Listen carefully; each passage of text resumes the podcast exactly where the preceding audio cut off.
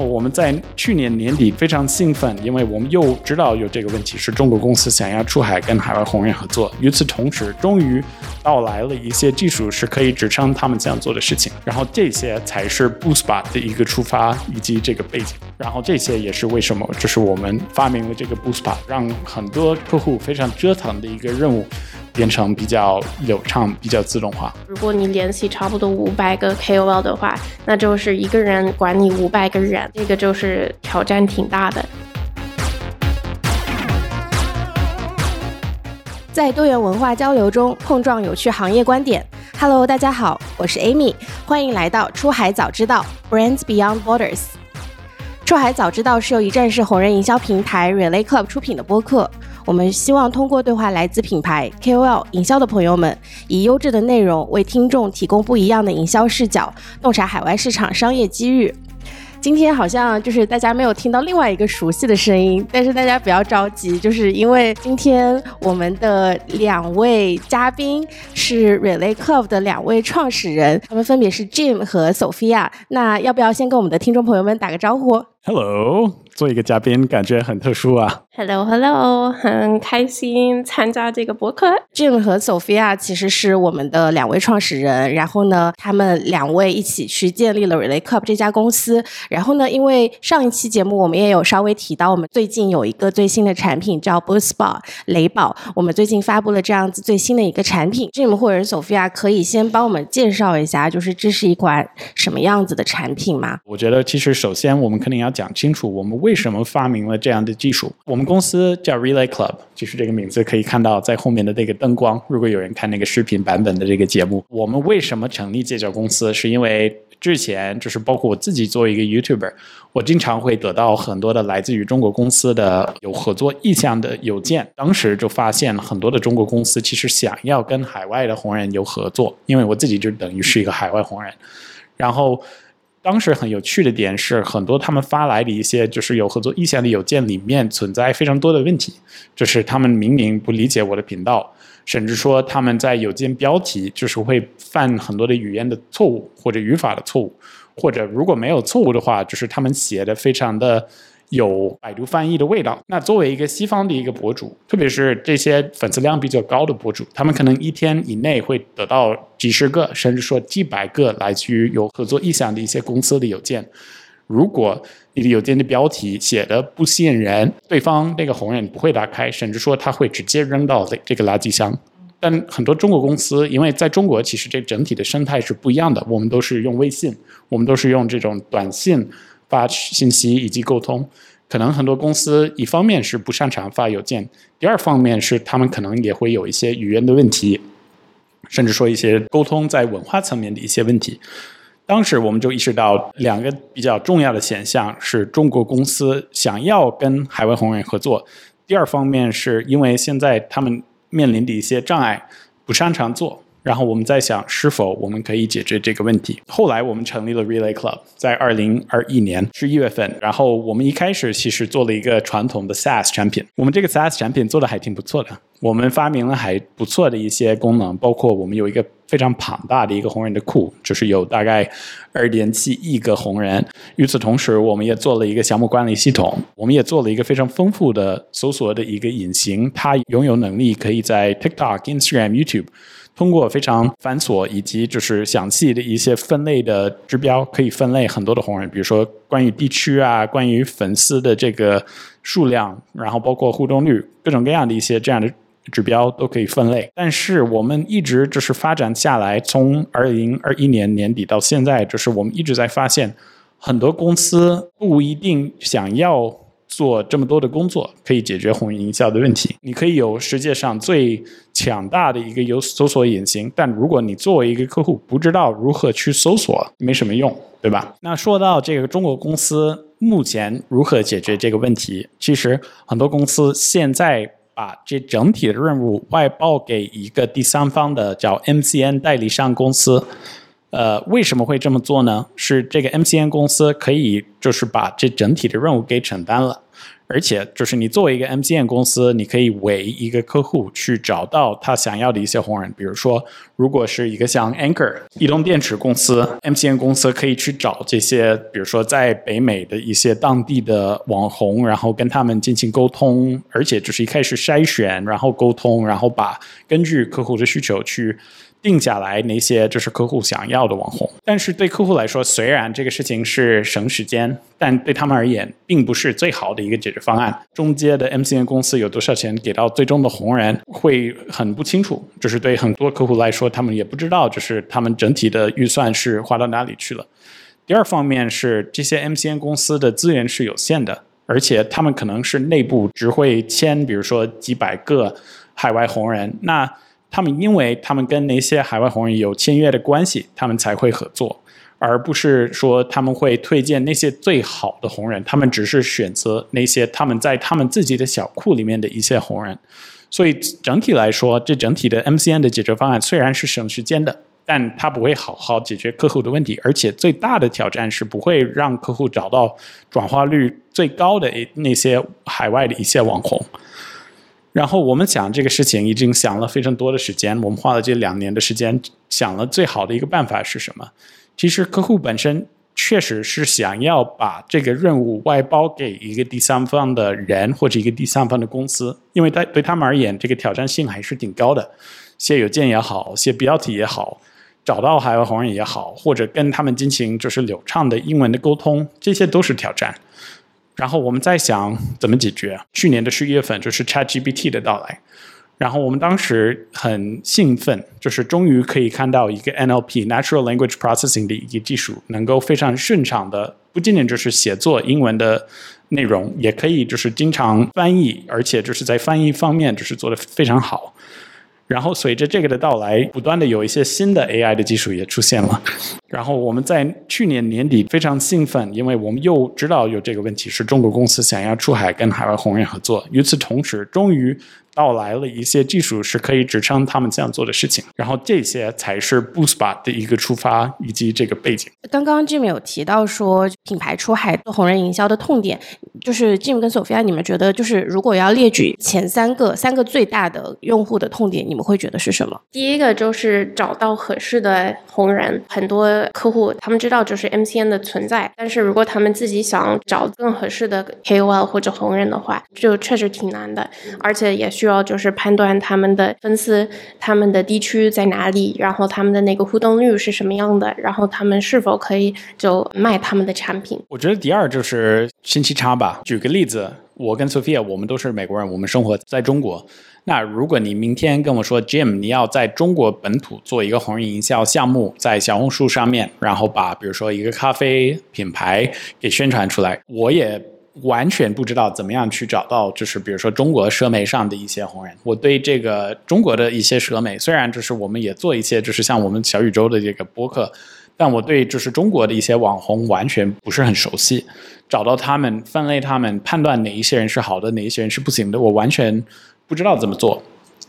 那就是我们的平台其实优势在哪里？是可以为你思考哪一些红人是对于你的品牌来说是有用的。啊，所以你其实作为一个品牌方，你不需要知道就是哪一些红人个性怎么样，粉丝量应该怎么样。经常我们会得到很多的这样的问题，比如说粉丝量多少的红人对我而言是有用的。其实我们新的技术，我们会针对就是我跟 Sophia 作为来两个来自美国的合伙人，我们会在我们公司以及这个新产品 Boost 的这个呃算法里面，我们一定会涵盖我们很多拥有的关于红人的知识在里面。这样的话，对客户来说，他们利用这个解决方案，他们完全可以很顺畅的去用这个 Boostbot，而且不需要就是非常的彻底理解这个游戏规则才可以用起来。然后第三个痛点，我觉得管理和整理就是这个。整个 campaign，如果你联系差不多五百个 KOL 的话，那就是一个人管理五百个人，这个就是挑战挺大的。有可能就是你需要发五百个邮件，就是首次的邮件。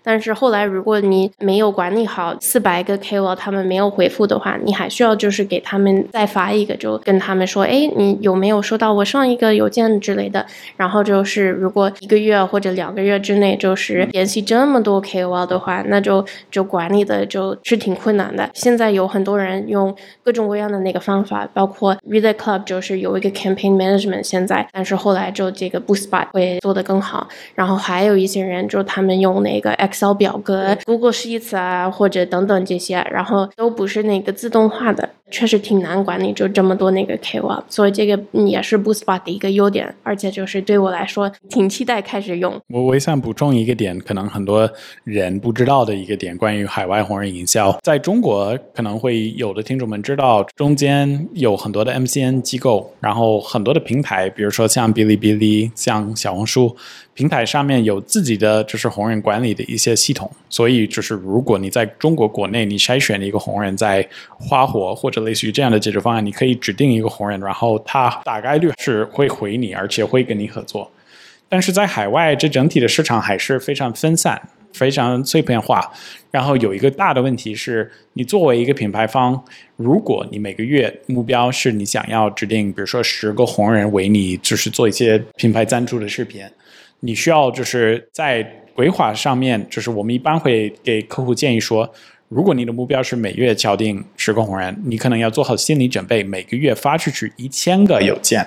而且很多人听这个数就觉得很夸张，但实际上就是这样，就是如果你要指定十个红人，你要提前想清楚，就是有一个非常大规模和大的范围的红人，你可能会把这个邮件给发出去，给到比如说一千个红人。那最后呢，可能只有百分之十的红人会回你。那如果你有件写的好的话，这个数量可能会更高，可能甚至说是两百、三百。但那个回复率如果能够达到百分之三十、百分之四十，已经是算是非常不错的。但行业标准大概是百分之十，那会有很大一部分可能会。预算不合适，或者比如说他们不想要合作，因为他们不喜欢这个产品，或者甚至说其他的原因。然后经常也有一个情况是这个 ghosting，直接消失掉，就是这个是经常会发生的事情。所以最终又有一个百分之十，可能是这个一百个，最终只有十个才会合作起来。所以就是遇到这个大的问题，其实之前已经说好了，就是中国公司不擅长，就是比如说发邮件这一块儿。但是很多公司没有预测，就是这个邮件的分发、邮件的管理、来回的谈判，这些都是非常消耗时间和精力的一些事情。然后这些也是为什么，就是我们发明了这个 Boost，让很多客户非常折腾的一个任务。变成比较流畅、比较自动化。就是如果我们的听众朋友们，你们认同，或者是说你们还有其他遇到什么样子的问题的话，也欢迎在评论区给我们留言。这样子的话，我们也可以回复大家。那刚刚其实有稍微的给我们透露了一点 Boostbot 做的事情。那想要给两位一个挑战，就是你们能用一句话来告诉我们说 Boostbot 它可以做什么吗？Boostbot 非常强大，像这个寄生物一样，它像是一个。二十四小时，每年三百六十五天，二十四小时工作日和工作日外的时间，可以为你的品牌提升你的海外红人的整体流程的效率的一个小伙伴。Boostbot 是这样的，是一个很强大的。搜索引擎就是你可以把一个一句话，就是关于你的产品，就是用英文写进去，Boostbot 可以提供很多很多合适的 KOL，就是提供给你。而且不仅是这样的，也是可以帮你管理。你可以就是选这些 KOL，一点进去，然后就是发很多合适的 KOL 邮件，然后就是不仅是发邮件，也会发以后的那些小提醒。如果他们还没有回复，然后会自动的就是给你说这些是已经回复，这些是你还是需要让系统去发邮件之类的。所以就是这样的。我的理解就是，之前所有人工就是靠人去做的一些 task，然后把它放在平台上，可以去智能去完成了，对吗？对，就是前期的嗯这方面的工作，就是找到合适的 KOL，还有首次联系这些 KOL，都是 Buspat 可以去做。那我我再讲一个具体的一个案例，这样的话就是大家可能更清楚。有一个麦克风公司，它叫 Fifine 或者 Fifine，F I F I N E。那这家公司是一个在深圳的公司，而且就是我们每一个 podcast 都是用他们的设备来录的。那我还是觉得他们的产品质量层面还是非常不错，就是大家可以听我的声音，就是觉得非常好听，就是接近一个专业的就是配音演员的一个级别。这家公司呢，我找到了他们的官网。然后我还主动的跟他们发了邮件，说我是你们的粉丝，我非常喜欢你们的产品，你们要不要做这个出海早知道 Brands Beyond Borders 一个赞助商？然后他们很客气的给我回了一个邮件，说我们不会这样合作，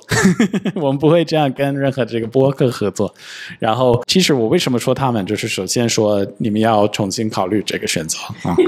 第二件事情是，如果他们有海外红人的需求，其实我们可以很完美的去解决。那他们是一个本土的中国企业，他们的想做的事情是触达更多的海外的一些消费者，他们想要通过一些就是红人去解决这个问题。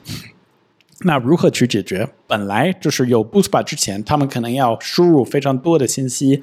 在一个红人营销系统，他们才可以得到一些就是合适的红人。他们可能要输入很多的关键词，像 gaming、microphones，就是各种各样的就是 e-sports，而且就是不一定很有针对性。另外一方面，他们可能要输入很多的信息，关于地区啊，关于粉丝量啊，关于各种各样的这样的指标，而且就是非常折腾的去分类，就是哪一些红人比较好。但是有了 Boostbot，完全不一样。就是你作为一个品牌方，你只需要把在你的亚马逊或者在 Shopify 的这个产品的介绍，比如说三到四句话的一个介绍，把这个复制到 Boostbot 的那个系统里面，把这个产品介绍写进去，然后 Boostbot 会在几秒之内可以立马给你出非常适合你的品牌的一些红人。那根据这个具体的垂类，它的数量可能有变，可能是五十个。两百个、一千个，就是关于每一种不同类型，会做一个非常智能，根据我们的算法的一个整体的一个思考，然后给你推荐那些红人。那这些红人会在一个清单上面就是出来，作为一个品牌方，你在这一块可以做一个决定，要么你就批量的，就是把邮件发给所有的那些合适的红人。要么就是你可以，你还是可以一个一个筛选，比如说根据你想要的那些红人或者喜欢的红人去可以去做。那你想这个任务如果没有 Boost 会需要多长时间？其实大部分的客户如果要做这样的任务，可能会花，比如说一周要花几十个小时的时间，非常折腾的去看每一个红人，不仅仅只是他的一些数字，但也要看他的一些国网拍过的视频，然后做很多的功课和学习，你才可以做出来。但是如果有了 Boostbot，不仅仅是可以有这个智能推荐，但像 Sophia 说的，也可以有自动化的一个邮件的分发，然后把每一个红人就是移到一个邮件分发系统里面。这样的话，不仅仅只是第一次发这个邮件，但比如说第二次、第三次的这种提醒的邮件也会出来。这样的话其实非常有用。我作为一个红人，其实我也之前得到一些类似的来自品牌方的一些邮件。如果第一次过来，我可能就是在忙或者怎么样，就是没有回答。但第二次出现、第三次出现，我可能会至少我会知道有这个品牌还是很认真想要跟我合作。另外一方面，我可能比较愿意打开，至少我会看一下。那甚至说，在这一步，这个品牌方不一定是适合我。但是至少是确保这个红人本身会看，这个是非常关键的一个因素。所以有了这个解决方案，其实我们觉得这个逻辑跟任何存在的其他的红人营销的解决方案是不一样的。大部分的其他的都是非常被动，就是还是会要求品牌方或者就是红人管理的这个同事去花很多的时间在筛选和分发邮件这个事情上。但有了这个非常强大的 Boostbar 之后，你就把这个整体的任务交给他，他可以为你去解决这个问题。然后，的确像 Sophia 说的，其实他也之前是自己亲自执行过一些红人营销项目，但有了这个强大的 Boostbar 之后，其实很多的事情可以用。他来做，而且对 Sophia 来说也会节省很多他的时间。其实就是在 Boostball 的介绍里面有一句话是说，Boostball 是可以帮助品牌出海，借助红人营销去促进品牌的销量增长。就是我也想问问 Jim 跟 Sophia，就是这个把红人营销跟这个销量或者是销售的增长连在一起，就是你觉得背后的逻辑是什么？以及说你觉得 Boostball 可以怎么更好的去帮助到最后的这个销售？说到这个红人以及就是如何提升销售这一块，这个的确是我们很多的客户还是非常看重的一个问题。很多的我们客户是跨境电商的企业，也是卖家，很多是亚马逊的卖家，很多也有自己的独立站，以及就是在 Shopify 在做他们自己的项目。那对他们而言，这个销售是他们最关注的一个因素。然后我觉得红营销这个事情以及逻辑可能要先说清楚。我们本来可能都记得十年前、二十年前、三十年前这个明星推荐产品这个行为，比如说我们在中国 Angelababy 这一类的明星会出现在各种各样的一些广告。那如果你是 Angelababy 的粉丝，你看到她在。赞助一个，比如说奢侈品的一个广告啊，或者一个护肤品的一个广告，你作为一个消费者，如果你喜欢它，可能是更愿意为就是这个产品，就是思考是否要购买这个产品。然后很多人就是到现在，比如说二零二三年，他们可能会想，哎，是不是同样的游戏规则可以移到红人营销这个领域？但是实际上，我觉得这两件事情虽然这个逻辑可能会看起来很相似，就是让一个有一定的知名度的人为你的产品说一些好话，可能觉得是相同的逻逻辑，但我个人认为是完全是不一样的。那说到这个游戏规则，就是在红人这个领域是怎么样的呢？其实最关键的因素可以理解为像是一个漏斗。那之前其实我们说到这个邮件的分发，它也是一种漏斗，但在红人营销也是同样的逻辑。最终很多品牌方的目的是，是他们希望有消费者在比如说北美市场、东南亚市场、海外市场去进行销售、购买某一款产品。那如果他们要做这个事情的话，首先是我们会在自己的公司的楼斗会有整体的我们的库，是可能会有比如说二点七亿个海外的一些红人。那考虑到某一个具体的品牌，像 Anchor，他们不一定能够跟所有的这些红人合作，因为每一个红人其实都是在一些垂直领域，比如说这个举重啊，或者爬山啊，或者美容啊。一般的情况下，就是。一些红人可能是在某一个领域是比较擅长或者比较合适，而且就是如果要卖的话，他们就是非常垂直的。就比如说，我看爬山的内容，作为一个粉丝来说，就是我不会去，因为就是我看到一个爬山的要去买充电宝，对吗？我可能就是只会去看一些登山的装备，对对对之类的。对，我们。一般的情况下，会建议就是更多的客户从一个比较冷血，而且就是数字导向的一个角度来判断红人的价值，而不是用传统的这个思维，比如说像某一个红人是否像，比如说国王的这个杨幂也好，或者在西方的市场有一些像 George Clooney、Brad Pitt 这些明星，很多的西方的一些品牌会选这些红人，因为他们觉得。适合某一个品牌的价值观啊、风格呀，或者怎么样？其实最关键的因素，对于很多跨境电商的企业来说，是这个红人是否能够倒流一部分的流量到我的官网，以及让他们购买我的产品。那这个红人是否适合品牌价值观？其实这个并不是最关键的一个因素，就是这个红人的影响力，而且能否影响消费者的行为，这才是最关键的一个因素。所以我们在思考这个选择红人以及这个 logo，那 Boostbot 可以一方面就是筛选一部分来自于这个大库的比较小众的，比如说几千个红人，然后下一步可以进行所有的对接，就是发出去邮件，最后一步会有一部分的那些红人可能回消息说 OK 我愿意合作，这个时候可能一年之内可能是几百个红人，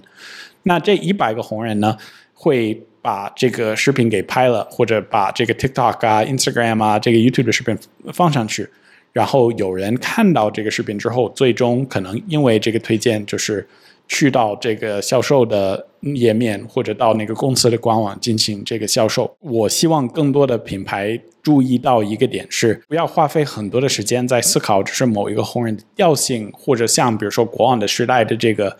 品牌价值观。关键的因素是这个红人是否能够影响，就是你在消费的群体的一些行为，这个才是非常关键的，而且就是决定品牌成功失败的一个因素。那其实为了要找到更加能够引导大家消费的这样子的红人，所以其实是不是说你的这个铺要足够的大，你才能够找到这样子的人，是这个意思吗？没错，因为都是数字导向的一个流程，就是如果你能够先从一个大库开始，然后最后筛选到一个就是这个比较小的库，你才会有足够的选择来进行这个任务。没错。我想问一下 Jim 跟 Sophia，就是关于这个 Boostball 未来的规划，就是现在有讲说 Boostball 可以帮大家做什么？那你们觉得未来就是还有什么样的新的功能可以给大家期待一下吗？或者是说它可以怎么样更加助力？这个做红人营销的人去做，把这个事情做得更好。Boostbot 现在就是我们能够做的事情已经是非常不错的，就是它可以为品牌方解决筛选以及就是跟红人进行第一步的对接的工作，这些任务都可以做。所以对于很多的就是跨境电商的企业来说，已经是一个巨大的提升。但是红人营销不仅仅只是一步可以完成的一个事情。未来就是我们其实更想做的事情是不仅仅只是把第一步给解决掉，就是比如说把邮件批量的发出去，然后得到第一封来自红人的邮件。其实目前来看，接下来的任务是用户自己还是要做的。那未来我们可以进行第二步、第三步、第四步。那这些步骤是什么呢？其实会。涉及到很多的因素，比如说，其中一个很多客户想要解决的问题是付款的问题。很多客户希望可以有智能的合同以及智能的付款，就是通过这个系统可以把付款给到海外红人，而且可能是一次性每月有一个一体化的一个清单，而不是说把只是分散的付款给到每一个红人。这个是在我们未来的产品规划会解决的一个问题，就是跨境电商的这个付款问题。第二方面，我们其实也发现，就是有一个先进的一个合作形式，叫品牌联盟营销。很多的客户也是希望可以通过这个品牌联盟的合作，而不是传统的付费的合作来解决这些问题。第三方面是像 Sophia 说的，我们在思考哪一些 AI 的技术对于跨境电商的企业来说是最有用的。其中一个是除了这个文字像 ChatGPT 的 AI 解决方案以外，也有一些。全新的，像比如说图像识别，就是如果你只是把一个图片生成一些文字，或者甚至说，假如说客户可以把一个产品的照片上传到 Boostbot 上面，然后通过照片本身就是可以推荐一些合适的红人。除此之外，我们也在思考，比如说谈判这个任务是否可以未来自动化通过这个 AI 解决，而不是让自己。客户来解决这个问题，但是就是说实话，随着就是我们上周五的非常成功的这个发布会，其实我们呃现在就是更多的时间都是放在就是我们现在的版本的这个 Boostbot 的身上。那么未来就是其实已经有一些非常好玩的规划，但我们也是希望就是我们这段时间在九月份，我们也想确保客户的用户体验是非常好的。如果有人在听这个节目，他们有。任何关于这个 BoostBar 的反馈，你们也可以在下面留言。还有一个问题，就是如果我们的听众他们对 BoostBar 感兴趣，然后他们也想要尝试一下 BoostBar，我们是否会有机会让我们的听众朋友们使用到 BoostBar 呢？可以的，我们现在有一个七天的免费试用，如果观众就想玩一下或者就是用一下，就是欢迎。本来其实我们之前的这个版本的软件是要输入你的这个信用卡的信息，你才可以使用。新的版本呢有两个非常大的变化，第一个是你不需要输入任何的付款的信息，你才可以体验七天的免费的，就是 AI 助手 Boostbot 的服务。第二方面是我们也增加了这个支付宝的一个付费的功能，这样的话就是更适合很多的中国本土的企业的这个消费行为。Jim 跟 Sophia，要不你们分别介绍一下自己吧，就是你们现在在这个 Relay Club 担任什么样的职责，以及说你们的日常工作都有什么呢？对，就是关于我的背景的话，我已经在中国差不多十五年，然后我最早是在深圳，我参加了一个交换，就上了。呃，深圳的高中，中深圳实验，然后也跟一个中国家庭住在一起的。后来我就去了清华，就是继续学习中文，然后差不多可能。七年之前，八八年之前碰到了这个家伙 Jim，然后他本来是我的老板，然后他是教了我很多东西，然后后来他觉得我挺不错的，然后 就感觉我特别有才华，然后然后就是我们后来建立了 Relay Club，大概是这样的一个背景。明白？那你现在在 Relay Club 主要是作为一个这个创始人和 COO，你平时的主要的工作是什么呢？平时是管理四块，第一块是管理这个，我们有一个 VIP 的一个服务，就是帮助一些中国呃出海品牌亲自去联系网红，在 YouTube、Instagram、TikTok 之类的，然后就是管理他们的那个网红的这个流程，然后还有管产品，就是我们现在有的新的功能呀等等这些。第三块是财务，就是发工资之类的，然后最最重要的对吗？第四块就是人力资源，就是招聘啊，还有就那个。等等这些，那接下来就话筒交给 Jim，Jim 你也来介绍一下自己吧。虽然大家对 Jim 都很熟悉了。首先就是我自我介绍之前，我也想强调一个点，其实我们经常会在一些线下的场所遇到一些听我们的播客的朋友们，然后有不少的一些朋友也问我，就是场地公司是什么样的一个体验，或者如果要。去自己成立公司要有什么样的背景啊，或者有什么样的资格，或者需要什么样的资源才可以做？很多人以为是一个就是金钱的一个挑战，或者一个招聘的一个挑战。但是我觉得有一个很好的伙伴是最关键的一个因素。所以我觉得能够最开始找到一个像 Sophia 的人，我非常幸运。我觉得每一个人就是不仅仅是创始人也好，任何人也好，我们都有优势，我们都有自己的缺点。其实我的缺点还挺多的。一开始就是我们在之前的公司，这个 Relay Video，我们那个公司是做宣传片以及企业形象片。那当时就是我做的工作更多是就是跟新的客户对接，然后再包括一些公司的宣传，然后再包括比如说一些提案之类的。当时就是缺少一个人是负责公司内部运营的工作，然后特别是在。制作一个影片会有非常多的一些小细节。那 Sophia 的脑袋就是非常擅长，就是把一个大的、非常复杂、规模挺大的事情，就是分成很多的小的模块、斑块，然后想办法一个一个解决掉。就是我的脑子不是这样运作的，我不会这么做事情的。我这个大的问题以及大的思想，我可能会比较容易可以想出来。但 Sophia 就是在执行层面、把控细节层面，就是非常厉害的人，是甚至说是我最厉害在这一方面见过的一个人。第二方面是，我觉得就是除了这个技能以及能力之外。还有一个非常重要的点是关于性格，因为就是 Sophia 可能是偶尔会比较焦虑，就是我们开玩笑说她在碰到一些问题可能会比较 nervous，或者可能会担心万一就是某一个事情做歪了或者怎么样。然后我自己可能会想的比较乐观，想的比较积极。我觉得比较好的点是一个公司，其实这两种类型的这个思想和态度是需要的。你需要一个积极的，而且你也需要比较谨慎的一面。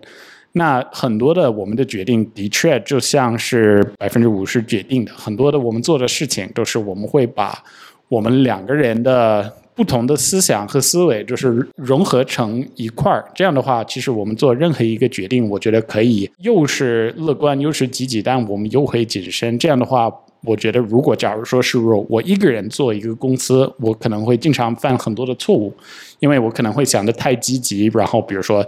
招聘太多的员工，然后把所有的就是公司未来的一些公司的表现可能会想的太乐观，结果公司就倒闭了。就是中文里面其实有一个词叫互补，我感觉就是听下来你们两个特别像这个互补的关系，两个人的性格啊，还有做事的方式是就是互相去补充的。还有个小问题就是，我相信就是。朋友，或者是说一起做公司，都会有这个摩擦的时候，或者是说不会一开始就这么顺利。那其实我跟 Sophia 跟 Jim 是日常在合作，然后我觉得就是你们俩的配合特别好。你们有没有什么小 Tips 可以给到其他的创始人？英文有一个俗语叫 “Bring yourself to work”，然后本来就是大家可能会。以为你可以彻底有一个 work-life balance，但我觉得就是特别是现在，就是我们活在这个互联网的时代，然后拥有微信以及这种二十四小时的一些技术 APP，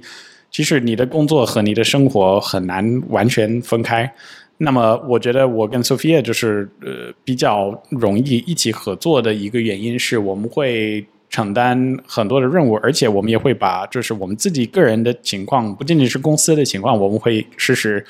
汇报给对方。假如说，如果某一个人累了，或者在某种程度上有一些想法是感觉不对劲儿啊，或者有任何就是不满的点，我觉得我们都比较愿意说出来，而且就比较透明的去把这些我们看到的一些问题都说清楚。我觉得这个对于就是公司的伙伴也好，就是在情感方面还非常重要。在这个方面，其实 Sophia 教育我还挺多的。其实很多男人都是一样的，只是我们不擅长表达我们情感上面的一些。内心的一些想法，但我跟 Sophia 就是一起工作这七八年，其实她也教育我很多，就是关于如何去表达你的思想，然后如何去把你的内心的真实的想法说出来。而且我觉得，其实公司的合伙人他们有一点点像那个什么男女朋友的关系，或者就是夫妻的关系，因为确实需要沟通很多。当然，就不是那个感情或者就 romantic 的那那个方面的，但是是一个 relationship，然后就一直需要沟通，两个人就需要一起去面对一些问题，找到一个好的解决方案。没错，而且。做一个公司不是立马就是可以发财的一件事情，特别是像我们这样的 SaaS 公司，一般的行业标准是五到十年之内，就是你要等到最后才可以 成功。那么等于是，如果你要选一个伙伴，你要做好心理准备，你就是你必必须跟这个对方就是一起很长时间。那如果你就是不能接受，或者你觉得听到。这么长的时间，你觉得心里不踏实，那你不一定就是要跟那个人就是一起就是共创一个公司。那在今天节目结束之前，老规矩，我们有一个这个问答的小游戏给到 Jim 跟 Sophia，然后来挑战。今天我们有两位嘉宾嘛，我们就来比拼一下谁回答正确的数字比较多。你们愿意接受这个挑战吗？愿意。可以。今天一共有三个问题，第一个问题是。以下哪一个选项的词是不存在的？A 选项是 BB cream，B 选项是 BB gun，C 选项是 BB 透。C 不存在。我也选 C。叮叮叮叮，这个是正确的答案。我想问一下，你知道 BB cream 是什么吗？我不知道。OK，好的。但有人就是之前我还记得，就是考那个美国 SAT，大家都说，如果你不知道答案，你一定要选 C。啊，所以我就选了 C。那那些这三个是什么呀？BB cream 就是底妆产品，对的 foundation 产品。对我我现在在用 BB cream。我我天生皮肤很好，所以我不需要这些。嗯，确实挺好的。对，因为你用 Adoro 对吧？对对对，没错。好，第二个问题，有一个电影就是一个科幻片叫 Her，它里面其实就是有很多的这个 AI 人工智能。在这个电影里面呢，男主角爱上了这个人工智能的虚拟助手。那我们的问题是，请问这个 AI 助手的名字是？一共有三个选项，A 选项是 Ava，B 选项是 Samantha，C 选项是 Lily。这个 Jim 肯定会回答的好，但是我只知道声音是 Scarlett Johansson，对吗？所以 I don't know the name。啊哈，我会选择 Ava A B。正确的答案是 B Samantha。对，这个是 Jim 超级喜欢的一个电影。没错，我看了好无数遍。第三个问题是：以下哪个选项是红人营销 campaign 取得成功的关键因素？A 选项是和最受欢迎的红人合作，无论是否他们和品牌相关。B 选项是尽可能的多使用 hashtag 标签，最大限度的扩大你的影响范围。C 选项是确保红人的价值观和品牌传递的信息是一致的。我选 A，但我感觉 Jim 是，我跟那个 quiz 的写作我没有任何没有，我知道，但是你知道 A 是不对的，你明明知道 A 是不对的，可能是给你一个机会吗？对呀，好，你选你的，好，那就 C 吧。叮叮叮，C 是正确的选项，然后被索菲亚发现了那个 Jim 的小 trick。对对对，因为我们最终还是互补的关系，是吧？这样的话，我们就达成一致。我们是做网红这一块的，你你选 A 这个不不太合适，我觉得。这样的话，我们是平等的，最终我们两个打分是一样的，我们都是有两分。好，谢谢。嗯。节目的最后，让我们再次感谢 Jim 跟 Sophia 今天的时间。我觉得就是今天聊了很多。然后，如果大家有什么问题想要问 Jim、Sophia，不管是关于创业的、关于这个海外红人营销的，都欢迎大家在评论区留言。那最后想要问一下 Jim 或者 Sophia，就是如果大家想要去使用 Boostball，大家想要去尝试一下，那他们应该怎么做呢？如果大家想要体验 Boostball 的话，你可以加我们的小助手。Clubby 的微信，微信号是 Relay R E L A Y 下划线 Club，获取免费使用，或者进入我们的微信群与我们互动。好的，好的，谢谢大家。那我们今天先这样子，谢谢，谢谢英语，谢谢 Jim，拜拜，我们下期见，拜拜。